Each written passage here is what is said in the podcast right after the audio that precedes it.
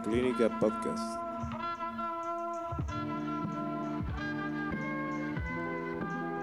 Soy Jorge Marroquín y este es el podcast de la clínica.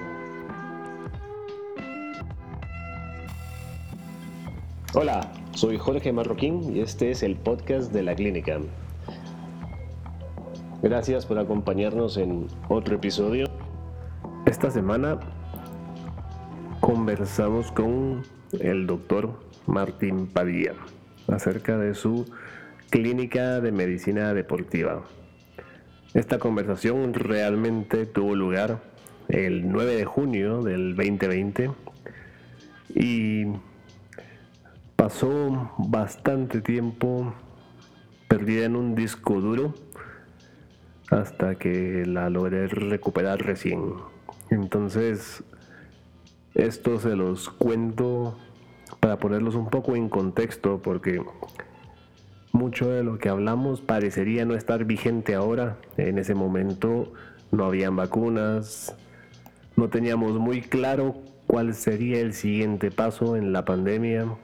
Contacto social estaba sumamente limitado y pues se le apostaba mucho a la virtualidad como una única opción.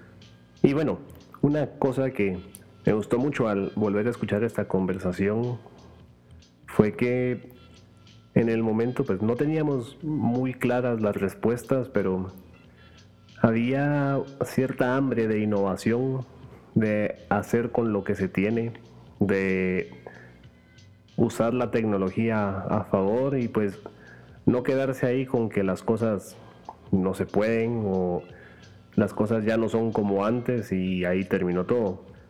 A mí me parece una experiencia interesante porque rara vez tenemos la ocasión de revisar en retrospectiva alguna conversación que hubiéramos tenido antes. Esta vez, pues ahí está grabada y pues se puede disecar un poco el momento. Y bueno, en ese momento también yo daba una clase de psicología del deporte en la universidad que a mí me hizo prestarle más atención al lado del deporte, más que juego, más que actividad física, el bienestar y los efectos que produce. En ese sentido creo que nos dio buen gancho para conversar con Martín. Y bueno, de todo eso es un mundo que yo no conocía antes. Y esta conversación surge de curiosidades y de temas que me parecieron interesantes también creo que es importante saber que las clínicas específicas como la de salud deportiva funcionan y existen y están ahí a la mano, al alcance, con la posibilidad de contactarlo. Y bueno, con esta introducción los dejo con la conversación que tuve con Martín hace un año. Gracias por la, aceptar la invitación a esta propuesta de hablar de las diferentes dimensiones de la clínica y en, la diversidad de posiciones clínicas, pues quería hablar de tu proyecto. Al final es algo que no había visto antes. Es una cosa, pues a pesar de que medicina deportiva existe desde que existe medicina y existe deporte. La especificidad de lo que haces creo que le da un valor muy importante y tal vez nos podías describir un poco qué es lo que haces. Bueno, la verdad, eh, medicina deportiva creo que abarca varios, varios campos. No es, no es tal vez una medicina tradicional y una medicina básica, Creo que medicina deportiva es, un trabajo multidisciplinario que involucra, llamémosle salud preventiva, nutrición, un poquito tal vez de traumatología. Creo que al final es, es un equipo multidisciplinario en una persona que ayuda a maximizar el rendimiento de un atleta en todas las fases que, que compone su preparación deportiva. ¿Ok? Porque, ajá, yo creo que tal vez nuestra generación de profesionales viene con esa apuesta a un trabajo en equipo, a lo multidisciplinario, digamos. Cuando yo me formé y me hablaban de la clínica psicológica, me decían que la clínica, que ahora sí estaba trabajando multidisciplinariamente y funcionaba mejor. Y digamos, para mí esto es bien normal y pues no se me ocurre otra posición, pero yo creo que anteriormente no había tanta disposición a trabajar en equipo o trabajar entre otros profesionales, como que había un recelo de guardar los casos o de retener pacientes o de como mantener un poco de exclusividad. Y creo que, bueno, lo que me pareció bien interesante el otro día que hablamos fue un poco eso de que tu enfoque es como bien integrativo, como entrar al mismo, decir problema, pero digamos, Usualmente uno piensa ir al médico para resolver un problema de salud, como estoy enfermo, necesito que me curen. Y esto no es eso, digamos, esto es como medicina de salud. Bueno, más, más que todo, la medicina deportiva es, va un poco más aplicada a todas aquellas personas que quieran hacer ejercicio. O sea, no es tanto como o sea, sí vemos prevención en salud, pero más que todo nos dedicamos a, maximizar el rendimiento de una persona que trate de hacer ejercicio. Desde un punto de vista completo, cualquier persona amateur que quiera iniciarse en el campo del ejercicio o aquel profesional que quiera maximizar sus resultados.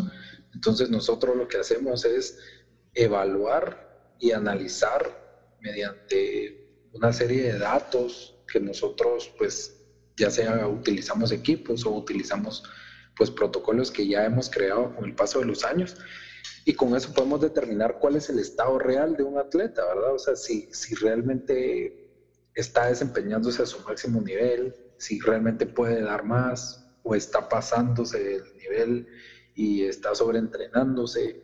O sea, nosotros lo que hacemos es una especie de análisis para saber cómo es que realmente está un atleta, ¿verdad?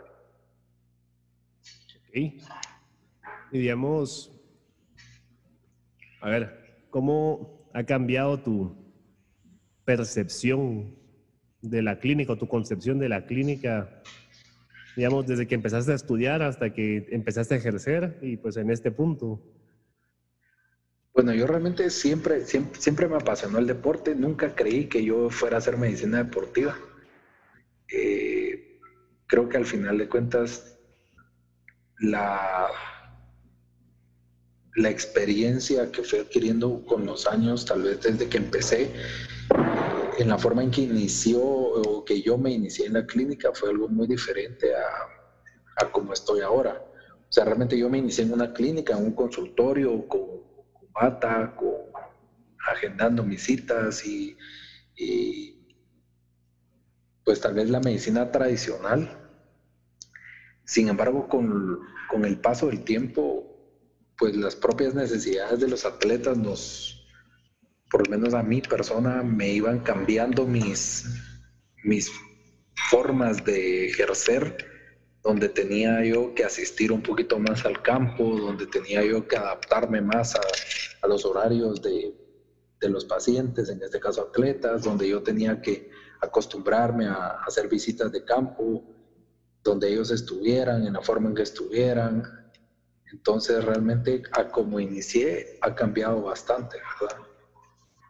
Ok, digamos, a medida que te fuiste moviendo en tu área, como tuviste que ser más flexible para atender algunas cosas o digamos, no sé, también creo que ahorita estamos en un tiempo que es una época de cambios rápidos, entonces creo que saberse adaptar con la velocidad que las cosas cambian, también cambia la forma de ejercer.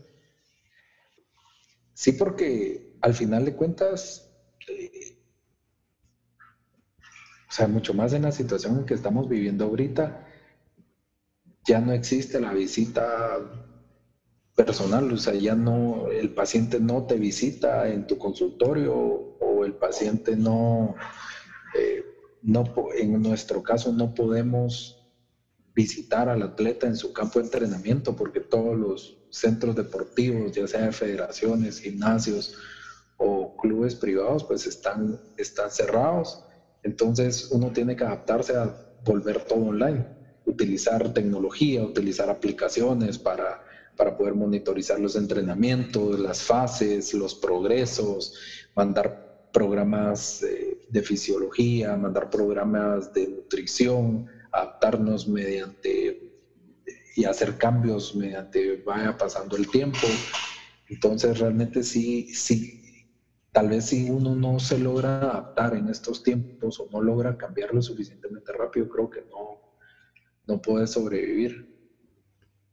Bueno, sí, realmente ahorita eso es más vigente a medida de que nos cambió el estilo de vida, el distanciamiento social y pues todas estas cosas que ahora ya estamos más adaptados, pero aún son bastante nuevas y la idea de que es temporal, pues el, temporal duró bastante tiempo, pero sí, ahorita estaba pensando eso, el uso de tecnologías, digamos, está más accesible. El otro día hablábamos de los monitores de ritmo cardíaco, digamos, la facilidad que es usar un Garmin un reloj Polar, eh, incluso el Apple Watch, que es como bastante comercial, pero te da datos que te sirven para monitorear tu progreso. Sí, al final de cuentas, o sea, hay una cantidad de, de aplicaciones, una cantidad de recursos que se pueden utilizar para, para poder evaluar que creo que ya no hay pretextos, o sea, en general no hay peros para no realizar las cosas o para no, tanto yo como médico, como el paciente, como cliente, no, no tenemos limitaciones. No hay forma de evitar adaptarnos a lo que estamos viviendo y no hay forma de...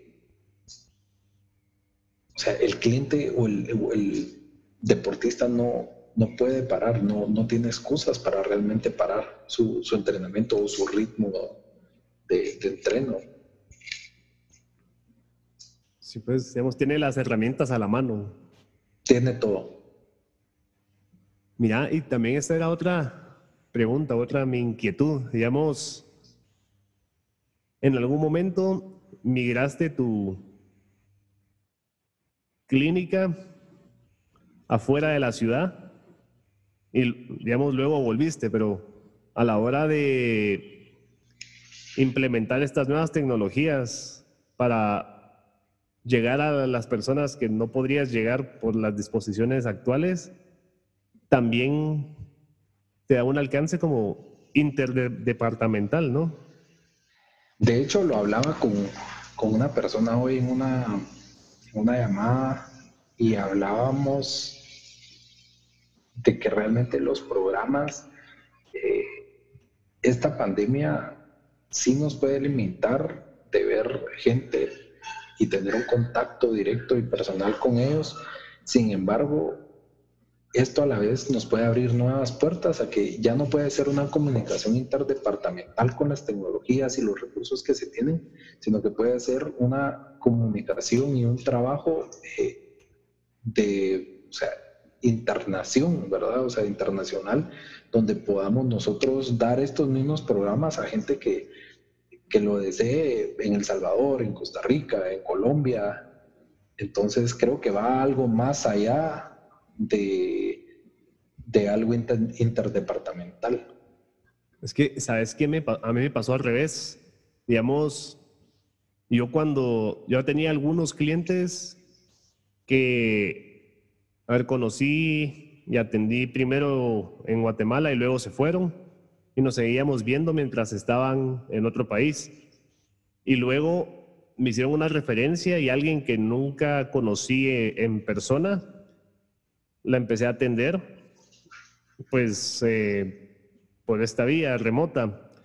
Pero luego, pues por las disposiciones actuales, eh, me sumé a un esfuerzo de ayuda social para salud mental eh, gratuita y empecé a atender a alguien que estaba en otro departamento y pues, a ver, yo sí pensé en algún momento pues atender algunos días en otro lugar, pero nunca pensé en la conexión de, ese tipo sin moverme, digamos, con buen internet podrías tener un proceso terapéutico con alguien de tu mismo país, pero en diferente ciudad. Y, digamos, es algo que parece bien obvio, pero yo nunca lo pensé. Y pues, por tu experiencia de haber migrado tu clínica a otro departamento, con lo que conlleva, con abrirte espacios, nueva clientela, como darte a conocer, pues pensaba ese aspecto. Creo que tal vez la medicina deportiva en los, en los departamentos de por sí hay poca cultura de qué es medicina deportiva en, la capital. Entonces creo que los departamentos realmente están bastante, bastante lejos de saber o de poder entender y mucho menos necesitar la medicina deportiva. Entonces fue una de las razones del, por qué pues yo regresar y todo, ¿verdad? Ok. No, y de hecho, a mí me interesa mucho lo que haces porque creo que es una necesidad que, bueno, valga la redundancia, que a veces es más necesaria porque cada vez más los adultos jóvenes están entrenando con ritmos que podrían parecer de atleta de alto rendimiento. Digamos, le demandan bastante al cuerpo y yo creo que cuando no suelen atenderse hasta que hay lesión.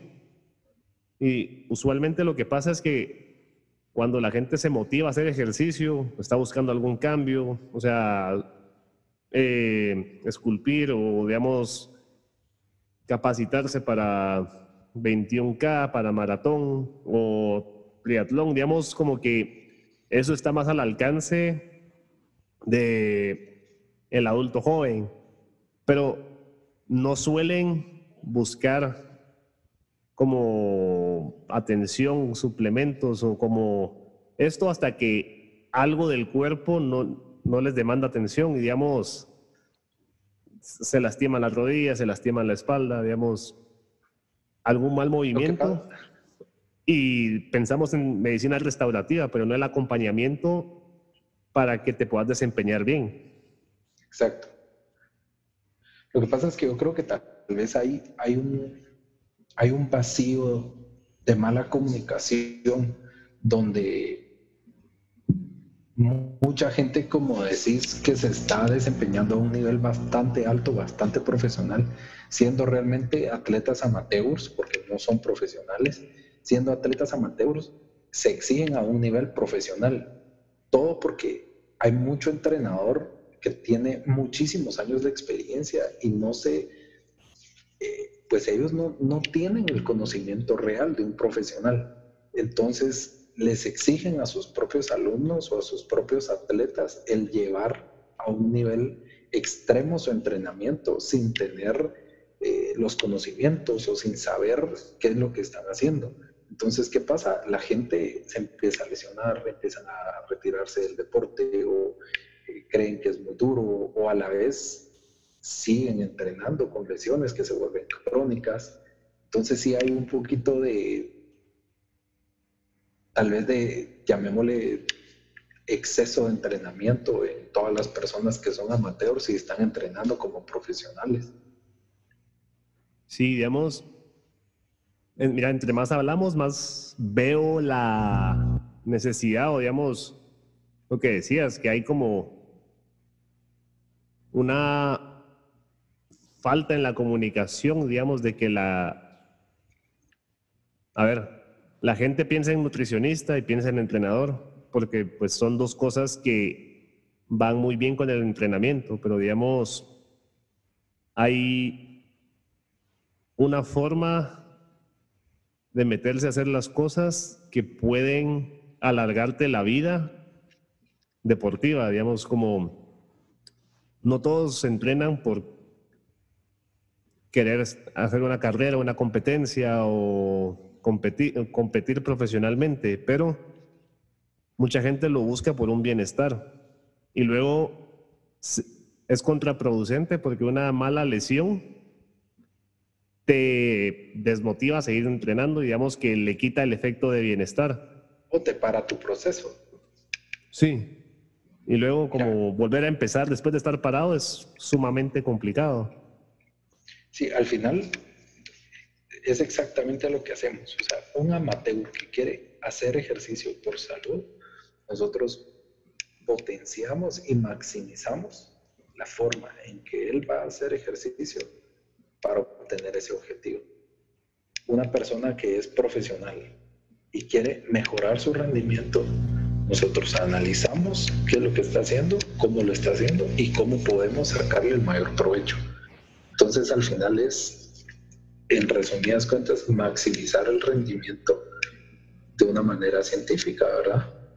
Y sí hay formas de que el proceso sea de una mejor manera más adecuado a lo que la, el paciente o la persona, el atleta pueda tolerar y más adaptado a los tipos de entrenamiento que, que ellos realizan.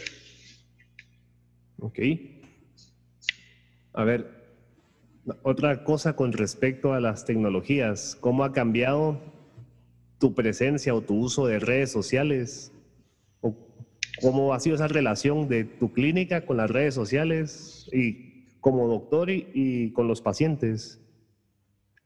Realmente cuesta bastante porque eh, el transmitir el mensaje adecuadamente de qué hacemos, qué hago en redes sociales o en un post o en una historia, cuesta bastante.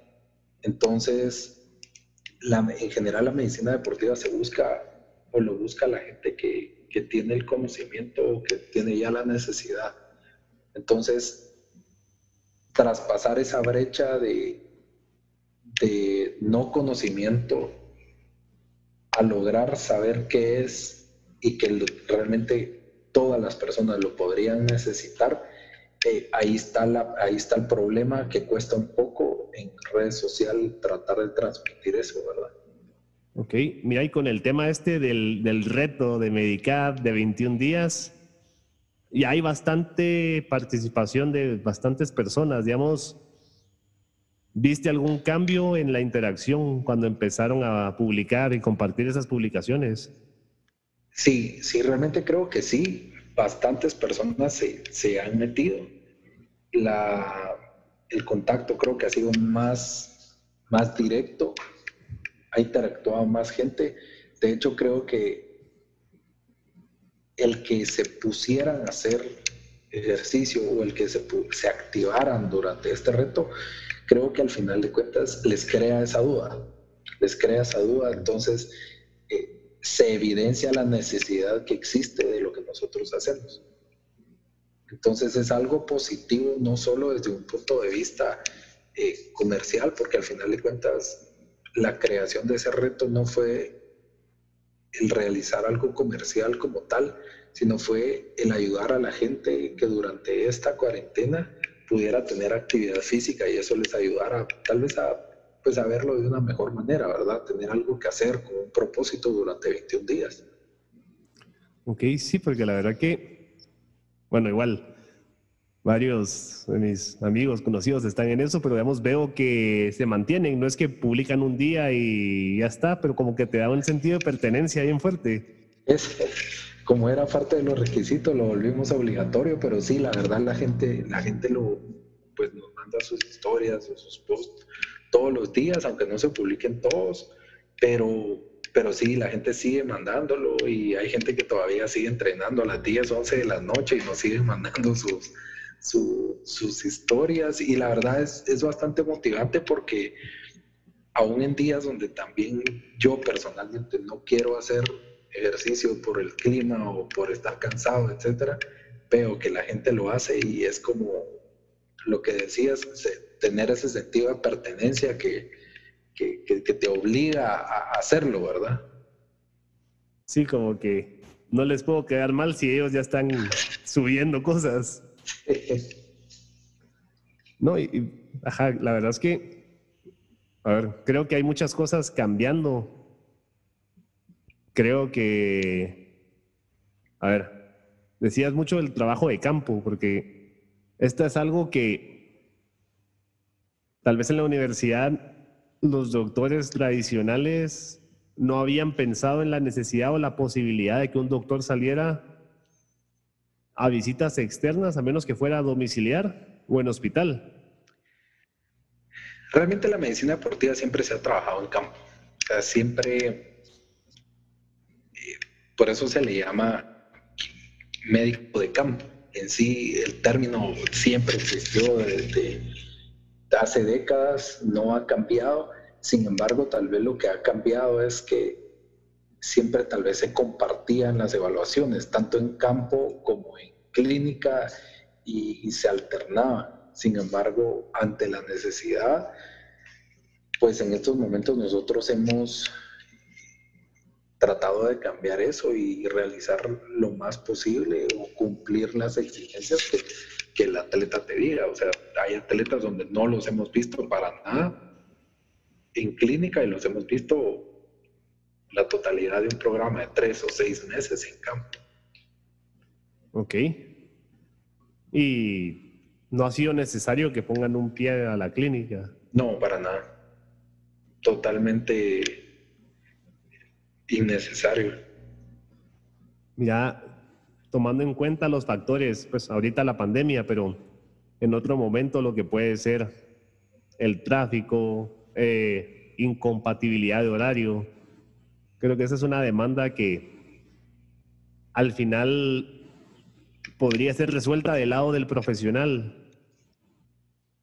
Como eso de, vamos, yo ahorita que estoy hablando con varias personas que hacen clínica, no necesariamente psicológica, pero digamos, me hace pensar en las, los alcances y las limitaciones y cualquier cosa que penses como una limitación tiene otro alcance. Digamos, los psicólogos casi que por tradición han sido un poco ermitaños y están en su consultorio y los llegan a buscar y se dejan crecer la barba y leen muchos libros y casi no hablan con otras personas y no salen.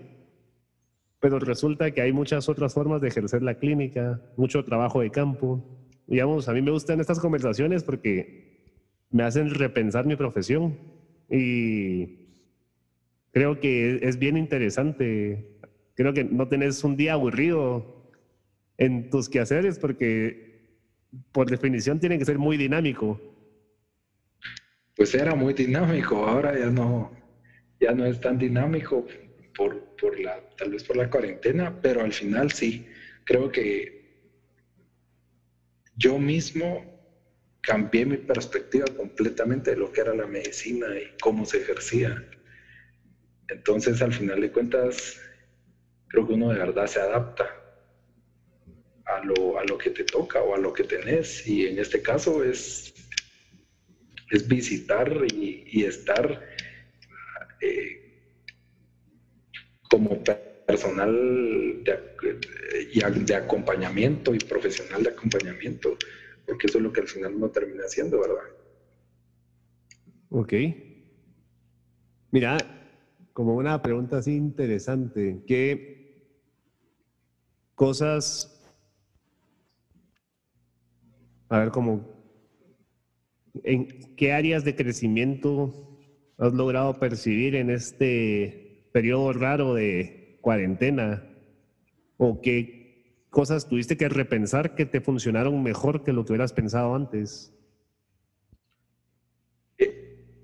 Creo que la comunicación o la participación de las propias personas, eh, hablemosle atletas o que en muchos casos tengo, son papás de atletas, porque los, son niños que todavía pues no se, no se manejan solos, pero el involucramiento que tal vez han tenido esas personas, o sea, la forma en que tal vez se han involucrado en los entrenamientos de los hijos o las propias personas en sus entrenamientos por, por las dificultades que, que hemos tenido de no poder evaluar, entonces han tenido que participar más ellos, ¿verdad? Entonces creo que eso ha sido para mí un beneficio y algo que, que yo no me esperaba, ¿verdad? Ok. Ha sido un factor tal vez a favor. Es un factor a favor, como que están más implicados en su propio proceso. Sí, así es. Mira, y decías el tema de la comunicación. Digamos que sentís que la comunicación se ha hecho, no sé si más íntima o más estrecha, o no necesariamente. Sí, yo creería que en ciertos puntos sí, porque hasta hay, comunicación vía WhatsApp. O sea, antes tal vez era periódicamente la comunicación cuando se tenía el, el contacto con la evaluación y cuando se tenía el contacto con el correo donde se enviaban los programas. Y luego repetíamos a los 15 días. Y luego repetíamos a los 15 días. Que ahora es diferente. Por la necesidad de tener que evaluar eh, mediante aplicaciones o mediante el involucramiento de los papás o del atleta, la comunicación a veces es constante, hasta por WhatsApp, por, por correo, por, por las propias aplicaciones casi a diario, ¿verdad? Ok. Sí, pues digamos que en cierta forma eso es lo que se volvió dinámico, digamos, no te puedes mover, pero la comunicación va y viene es más... Es más frecuente. Ah, más frecuente, ok. Sí. Y bueno, creo que para terminar algo de, tu clínica, veamos cómo hay como programas preestablecidos o se van adecuando cosas a medida de las necesidades, cómo funciona una consulta. Realmente todo lo adecuamos, desde una consulta individual, por simplemente saber cuál es tu salud o diseñar algún tipo de estrategia para cumplir tu objetivo, hasta tener programas de seis meses, un año, programas un poco más extensos, donde nosotros diseñamos absolutamente todo, medicina, la parte de salud, donde diseñamos la parte nutricional, diseñamos la parte del entrenamiento. Y en el camino vamos cambiando todas las, tal vez, estrategias que nos hayamos planteado de acuerdo a los objetivos y de acuerdo a los resultados que vas teniendo. O sea, una persona que no está obteniendo sus resultados de rendimiento en el propio camino, en la propia marcha, nosotros vamos cambiando y readecuando lo que ya nos habíamos planteado un inicio para que se logren los objetivos. Ok, digamos que podría ser alguien como yo que no tiene trayectoria deportiva, pero se me ocurre que por cumplir 30 años quiero correr la maratón de Nueva York y que tengo un año para entrenar y llegamos a eso. Sí, sí, o sea, eh, desde el punto de vista entrevista, primera consulta, hasta el punto de vista diseñar tu plan para cumplir tus objetivos y que la meta sea correr esa maratón y desempeñarte en el mejor nivel. Ok. Buenísimo, pues vamos a ver si sale la meta de la maratón cuando se pueda viajar. Saber cuándo tenés bastante tiempo para entrenar. Bueno, sí, ahorita para, para mientras hay que seguir con el reto ahí de 21 días para mantener el hábito. Sí. y bueno, ¿cómo te pueden encontrar? ¿Cómo te busca la gente? Ahora que ya saben que existe una clínica de medicina deportiva y que existen muchas formas de acceso. Bueno, en general, la mayoría de personas es por, por referencia, pero tenemos una página web que se llama medicad.com.gt y en redes sociales estamos como Medicad Guatemala, tanto en Facebook e, Instagram. Entonces, pues ahí publicamos contenido con ciertos tips de entrenamiento, salud, un poquito de nutrición y vamos a estar promoviendo retos de, así como este, de 21 días para que la, gente se mantenga activa, ya como, como nueva, tal vez estrategia para ayudarlos a, mantener un nuevo estilo de vida saludable. Y esas son pues nuestras formas de comunicación. Ok, listo. Pues nada, la verdad que gracias por dedicarle el tiempo a hablar un poquito más aquí. Tenemos aquí al doctor Martín Padilla de Medicad. Y bueno, ¿sí? No, gracias por el tiempo, de verdad que interesante el, que, el que estés haciendo programas así informativos que, de verdad cambian la, mentalidad de, una clínica normal, ¿verdad? De, de, lo que tal vez antes se iba a utilizar, que probablemente ya no va a ser de la misma manera, pero es bastante, es bastante dinámico y didáctico lo que estás haciendo. No, y fíjate que pasa mucho que uno o le refieren a un profesional y se las juega para ir y paga la consulta y después decide si le gusta o no. O pues va a un directorio, ve la especialidad y después se hace la misma apuesta, si me gusta o no me gusta.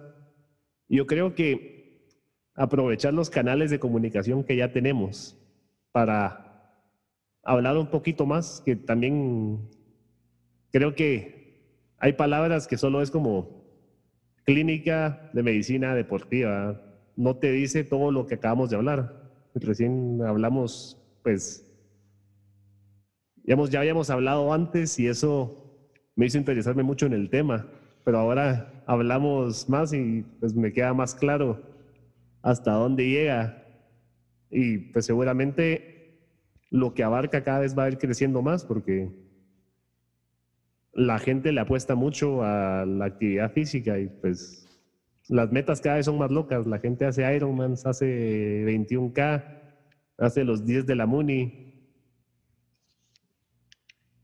Sí, se exigen más.